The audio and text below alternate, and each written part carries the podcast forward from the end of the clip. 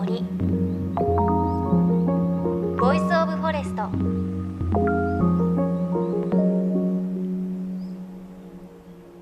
おはようございます。高橋真理恵です。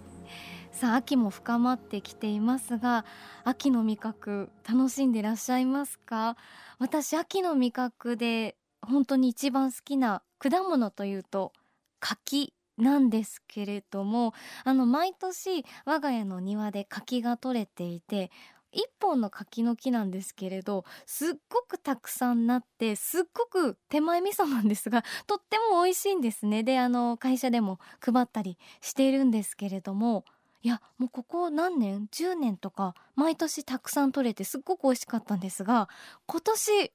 取れないんですよ。取れないというのもまず実がなっているのもすごく少ないですしなっていても色付きが悪いというかずっとグリーンでグリーンのまま落ちてしまってあれ今年何年ぶりにこんなに柿が取れなくて柿が美味しくないんだろうと思ってすごく残念な年なんですけれどあれって木によるのかそれとも気候のせいなのか皆さんも庭に柿の木がある方いらっしゃったら教えてほしいです。ちょっと柿出来悪くないですか？そんなことないですか？あの当番組そろそろ登場しますが海のオイスター牡蠣に詳しい柿じいさんはいるんですが果物の柿に詳しい柿じいさんはちょっとまだいないのであのよかったら果物の柿に詳しい方柿はこうやると美味しくなるよ。今年はちょっとこうだからダメだったんじゃないなどあったら教えてください。柿じいさん募集中です。さあ JFN38 曲を結んでお送りします。命の森 Voice of Forest。今週は先週に引き続き宮城県南三陸町戸倉地区で林業の担い手を目指す若者小野寺翔くんのインタビューです。東日本大震災を経て地元戸倉波電屋で始まった持続可能な新たな林業翔くんはそこにどんな希望を持っているのかお伝えします。JFN38 局をネットしてお送りします。命の森ボイスオブフォレスト。今日も最後までお付き合いください。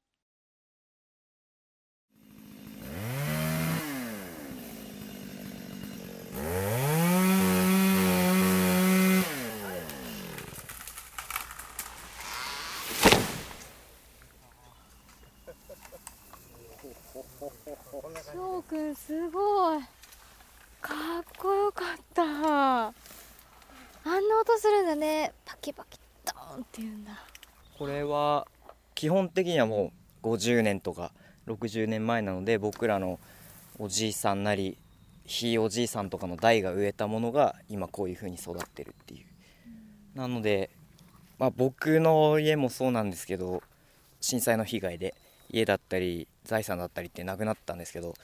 農地とかですね農業もやってたので。でもうちも山だけは残ってたのででやっぱりせっかくの代々のこう地域の財産ではあると思うのでやっぱり守っていきたいなと思いますね。命の森 Voice of Forest 高橋真理恵がお送りしています。宮城県南三陸町戸倉地区で林業の担い手を目指す小野寺翔くんのインタビュー続きをお届けします。今年4月地元の山林を管理する派電の森山学校合同会社に就職をした翔くん。持続可能な林業を目指すこの会社の代表で翔くんの師匠渡辺平久さんのもと日々山林に入り林業家としての腕を磨いています。ねすごい木の倒れる音がしました。東日本大震災の後いわゆる震災の語り部の活動もしていた翔くん。林業には生まれ育った土地の財産を守りつないでいく意味もあると考えています。山の仕事に携わってからもともとちっちゃい頃から牡蠣とかホヤとかっていうシーフードは当たり前のようにもらったり買ったりして食べてはいたんですけど結局それが美味しくできるのもあの広い目で見るとこう循環してる街っていうので山に降った雨が里川を巡って海に来てでそれがまた蒸発して山に戻っていくっていう。で結局山の栄養だったり土の土壌の良さがないといい栄養が流れていかないので。でそれってやっぱり何が大切かっていうと今ある森をしっかり手入れしてあげることで光がよく入って土が元気になってっていうこと絡んでくるので、やっぱりすごく海が有名だったり漁業が栄えてはいるんですけど、まあ、そこには山の手入れがする人が必要なんだなっていうようなことは感じますね。あとは僕自身は林業の他にはその郷土芸能って昔からある獅子踊りっていうような地元に精通してるあの踊りをやってるんですけどそれにも、まあ、木ってやっぱり道具に使われてて太鼓なんですけど太鼓を叩くバチが、ま、山に生えてる紫式部とかっていう木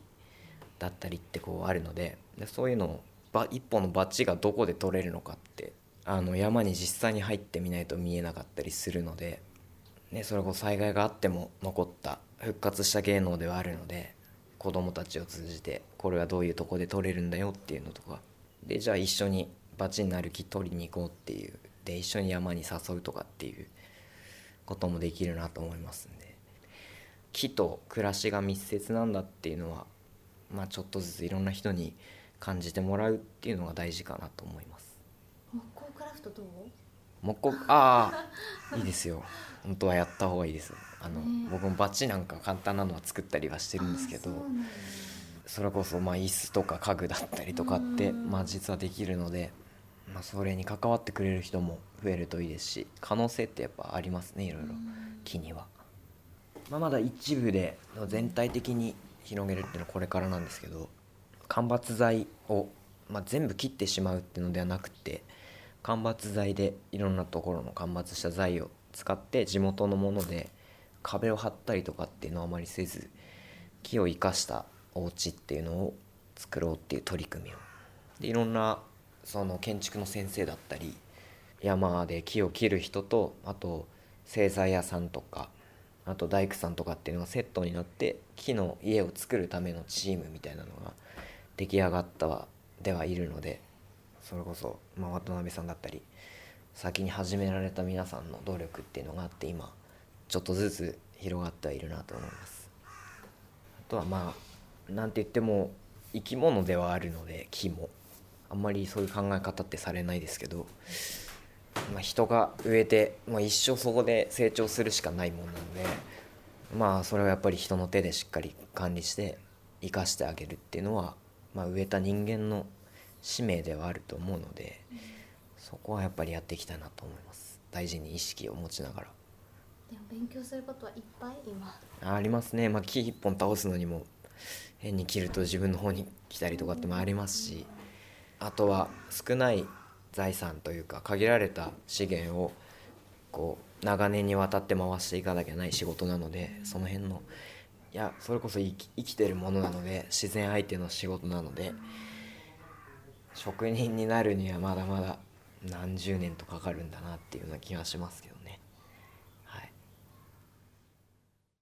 南三陸をはじめ東北沿岸部の各集落には数百年前から続く獅子踊り獅子舞虎舞などの伝統芸能が残っていて震災の後地元の人たちの心の支えとなりました。そして小野寺翔くんは派電屋の獅子踊りの担い手としても活動しているそうです。数年ぶりに会った翔くんははっきりと自分のやるべきことに向き合っていました。いやなんかさっき翔くんの間伐をしているところを見させてもらってあと山の中一緒に歩いて、はい、なんかすごくこう言い方があるけど山に恋してるじゃないけれど、はい、すごく生き生き楽しそうにいろんなこと山のことも教えてくれて毎日山に入って仕事するのすごく楽しそうに見えたんですけど実際はどうですか？あの体資本なので、まあ、あとは結構頭も使うので、大変な仕事ではありますけどこうなんで自分がそれをやってるのかっていう理由が明確に見えるというか目標がこのいい木を次の代に残したいとかっていう思いもありますしあとはいい海を作るためにこうやって手入れができているっていうような、まあ、実感があるので、まあ、大変でもやりがいはありますね。はいあの翔くんが南三陸に戻ってきて林業に携わっているのも、まあ、戻ってくるためってね言ってましたけれどこの先、まあ、今もう丸8年か経っていて南三陸がどんな風に進んでいってほしくてどんな街になってほしいっていう思いってありますか？はい、えっと復興ってよく使われる言葉ですけどやっぱりどうしても、まあ、震災の教訓をこうプラスに変えてこれを後世に残していくっていう意味ではやはり新しい街に作り変えるっていうこともより良い街にするって意味では必要だと思います。でも新しいものってこう作れるんですけど昔からあってなくなったものを取り戻すっていうことってすごい難しいと思うんですけどでも、まあ、地元にまだ23ですけど、まあ、そこで生まれたものとして戻ってきたっていうことなので、まあ、昔からの街の良さっていうもものを残してって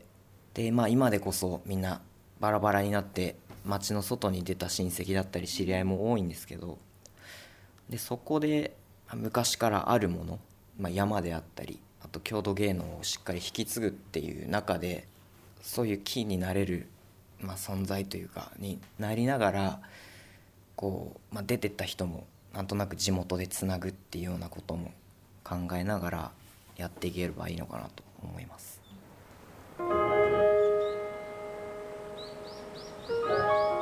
命の森。 Voice of Forest。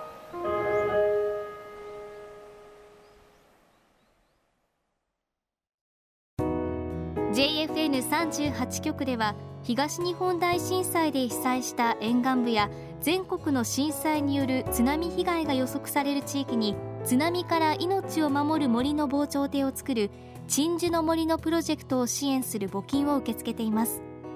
この命を守る森づくりに取り組んでいる AIG 損保は中小企業のリスクにフォーカスした損害保険のラインナップビジネスガードを法人会納税協会会員の皆様に提供しています。AIG 損保ではビジネスガード新規契約1件につき1本のどんぐりの苗木を植樹する命を守る森づくりを通じ被災地の復興全国の防災減災に取り組んでいます。命の森 Voice of Forest。今日は宮城県南三陸町戸倉地区で林業の担い手を目指す小野寺翔くんのお話をお届けしました。いやー翔くんの話ねすごくグッとねきましたね。あの翔くんがこう林業をする上ですごく循環っていうことを本当に大切にしているのがね伝わってきました。津波でお家やこう大切なものは流されてしまったけれど残された山は本当に大切な財産なんですっていうこともね話していてああこれから翔くんは本当にこうね人生をかけて守っていくんだろうなという感じがしました。でこうなんか翔くんの話を聞いていると街の今だけじゃなくてすごく未来について考えていてただその未来に残すものは伝統であったりいいものというのはしっかり残しながら未来というものを自分は考えていくんだっていう強い思いを感じて、まあ、こういう翔くんのような思いを持った人たちが南三陸にはたくさんいるから我々また南三陸の人に会いたいなとかあの景色見たいなとかまた行きたいなって強く思うそんな場所なのかなっていう感じがします。いやまたねこれから成長していく翔くんに会いに行くのがすっごく楽しみです。翔くんありがとうございました。であのこのインタビューを聞いた場所がハレンヤにあるチョコットというカフェなんですがここも翔くんの師匠渡辺さんが作った木でできたカフェでいやもうね南三陸に行ったら我々必ず寄るって言っていいほどすっごく素敵で木のぬくもりを感じてさらにご飯もデザートも美味しいカフェなので南三陸行かれる方もしいたらねすっごくおすすめです。そして番組ではあなたの身近な森についてメッセージお待ちしています。メッセージ番組ウェブサイトからお寄せください。命の森 Voice of Forest。お相手は高橋真理恵でした。この番組は AIG 損保の協力でお送りしました。命の森の森。ボイスオブフォレスト。